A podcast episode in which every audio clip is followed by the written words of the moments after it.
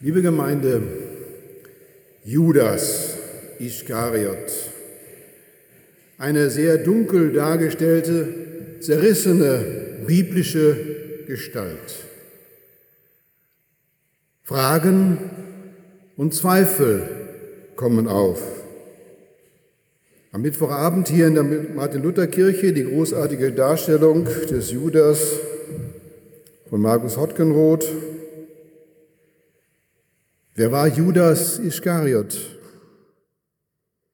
Ein politischer Revolutionär? Ein Werkzeug der Finsternis? Ein Verräter? Oder gilt ohne Judas kein Kreuz, ohne Kreuz keine Erlösung? Keine Überlieferung ohne den Überlieferer? Wie sehen wir Judas? Was macht uns betroffen? Was stößt uns ab? Was ist er für einer?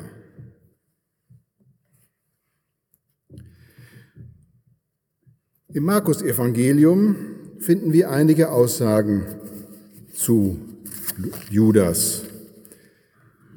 Das Markus-Evangelium, das älteste Evangelium, wohl am dichtesten am historischen Geschehen.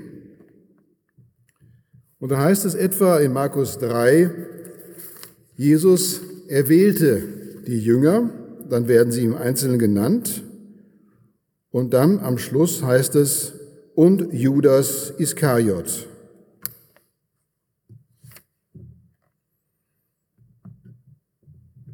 Als letzter wird er gewählt von Jesus. Nicht er drängt sich auf, nicht er treibt sich hinein, nein, Jesus wählt ihn. Und dann einige Kapitel später, im 14. Kapitel, da heißt es, und Judas Iskariot, einer von den Zwölfen, ging hin zu den Priestern, dass er ihn an sie verriete. Als die das hörten, wurden sie froh und versprachen, ihm Geld zu geben. Und er suchte, wie er ihn bei guter Gelegenheit verraten könnte. Einige Verse später die Erzählung vom Abendmahl. Und als sie am Tische waren und aßen, sprach Jesus wahrlich, ich sage euch, einer unter euch, mit, der mit mir ist, wird mich verraten. Und alle fragen, bin ich's, bin ich's? Und Jesus sagt, einer von den Zwölfen, der mit mir seinen Bissen in die Schüssel taucht. Und dann kommt ein sehr dunkler Vers. Der Menschensohn geht zwar hin, wie von ihm geschrieben steht, wehe aber dem Menschen, durch den der Menschensohn verraten wird. Es wäre für diesen Menschen, den Verräter, besser, wenn er nie geboren wäre. Und dann kommt Judas nochmal vor bei der Gefangennahme. Und alsbald, wer noch redete im Garten Gethsemane, kam Judas, einer von den Zwölfen, und mit ihm eine Schar von Schwertern und Stangen von den hohen Priestern und Schriftgelehrten und Ältesten. Und der Verräter hatte ihnen ein Zeichen genannt und gesagt, welchen ich küssen werde, der ist's. Den ergreift und führt ihn sicher ab. Und er kam und sprach Rabbi und küsste ihn.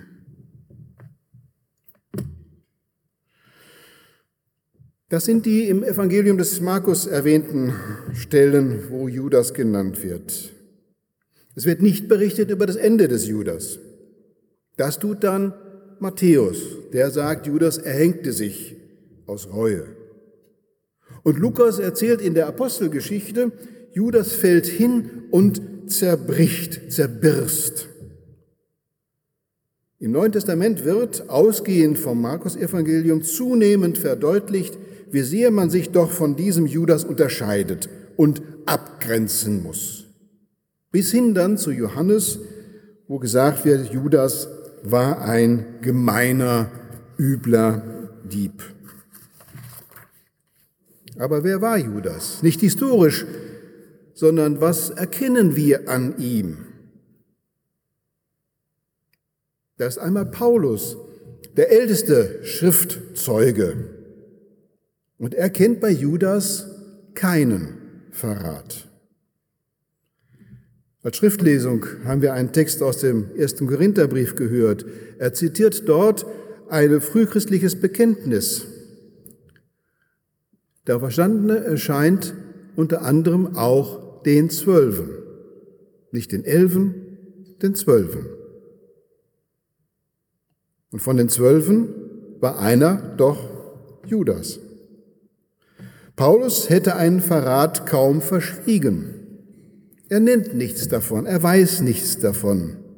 Oder es ist ihm nicht wichtig, erwähnenswert. Matthäus anders. Er versteht Judas im Sinne seines Grundgedankens, alles geschieht so, damit erfüllt wird, was vorhergesagt wird. Da hat Judas eben diese Rolle.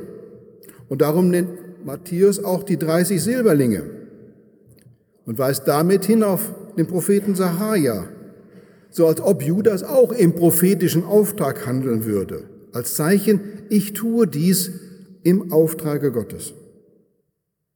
Bis dann hin zu Johannes, der den Judas darstellt als geldgierigen Geizhals von Satan verführt. Aber wir dürfen doch fragen, warum, wenn er ein Dieb wäre, warum hat er dann die gemeinsame Kasse?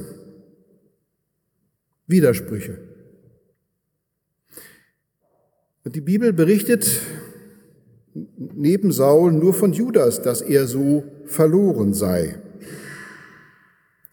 Dass er sogar nach der Apostelgeschichte zerbarst, zerplatzt, eine unheilvoll zerrissene Person, innerlich, seelisch zerrissen. Aber warum tut und tat Judas das, was er tat? Aus religiös-politischen Motiven wollte er Jesus zum Handeln zwingen. Nach dem triumphalen Einzug in Jerusalem sah er vielleicht die Stunde gekommen, dass Jesus der begeisterten Masse sein Messias sein offenbaren müsste. Jesus sollte seine göttliche Macht endlich offen unter Beweis stellen. Oder war Judas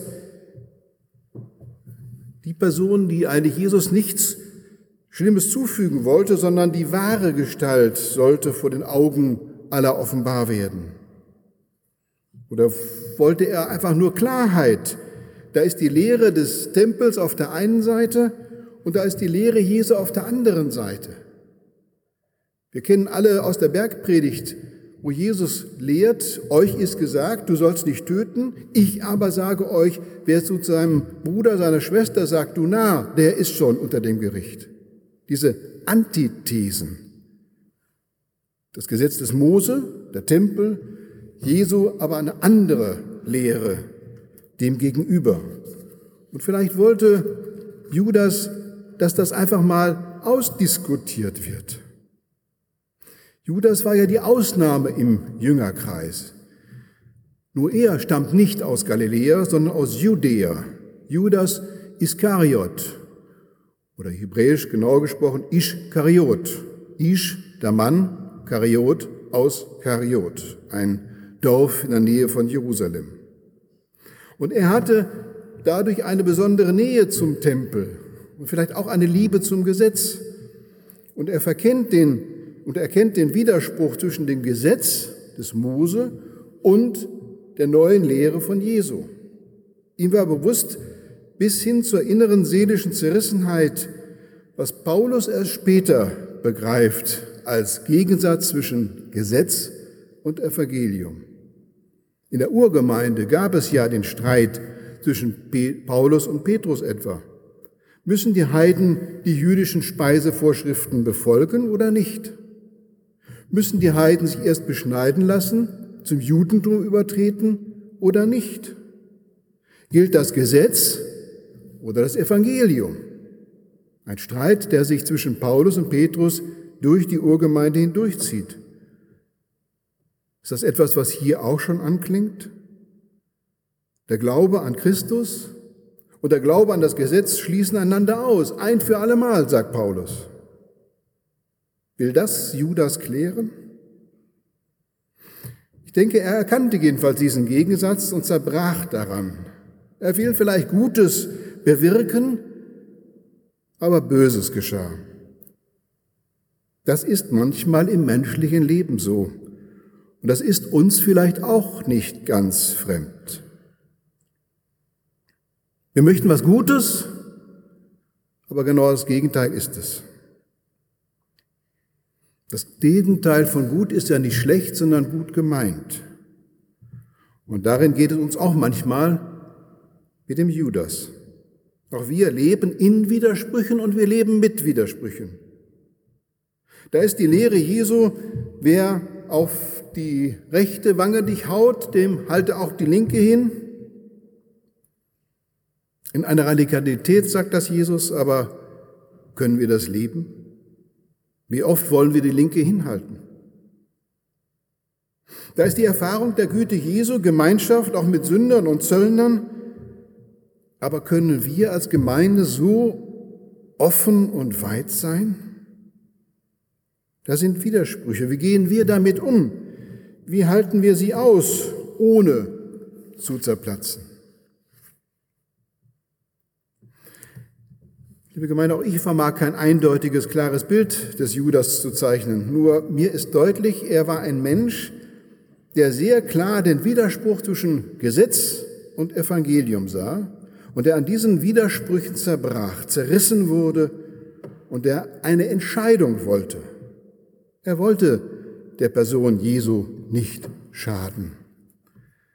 Ich lese uns noch einmal aus der Verhaftungsszene aus dem Markus-Evangelium, Kapitel 14. Der Verräter hatte ihnen ein Zeichen gegeben, gesagt, welchen ich küssen werde, der ist, den ergreift und führt ihn sicher ab. Ich finde interessant, dass da steht und führt ihn sicher ab. Es würde ja reichen, den ergreift. Punkt. Aber Markus schreibt, und führt ihn sicher ab. Auch nicht führt ihn ab, sondern sicher. Über das Wort bin ich gestolpert. Und ich verstehe es in diesem Zusammenhang, führt ihn gesichert ab. Nicht, weil er weglaufen würde. Der Garten Gethsemane ist ziemlich klein. Dazu bräuchte man gar nicht auf ihn hinweisen und Jesus war stadtbekannt sondern führt ihn behütet ab, bewahrt ab. Der Kuss ist in der Darstellung der Wirkungsgeschichte als etwas absolut Böses, Niederträchtiges, ja Diabolisches dargestellt worden. Aber wenn wir die Szene im Garten Gethsemane neutral, objektiv betrachten, dann sehen wir eigentlich ein anderes Bild. Der Kuss ist nicht notwendig zur Identifizierung. Es hätte gereicht, die Soldaten zum Garten Gethsemane zu führen. Wobei die Soldaten, der Geheimdienst der Römer, alle wussten, wo Jesus ist, kannten ihn. Und es ist kein Dichters äh, Tannendicht, dieser Garten Gethsemane sind äh, Olivenbäume und da ist sehr viel Licht, man sieht, wer da ist. Jesus war stadtbekannt. Nein, der Kuss heißt, ich bin dir nahe, du bist mir wichtig, ich wünsche dir alles Gute und darum führt ihn behütet ab, damit es zu einer Diskussion kommt. Jesus sollte mit Erfolg vor dem Hohen Rat sich rechtfertigen. Wenn die zerstrittenen Parteien nur einmal miteinander wirklich reden würden, dann müsste es doch eine Einigung geben, so hofft Judas. Dann würde das Spionieren und Bespitzeln des Hohen Rates entfallen.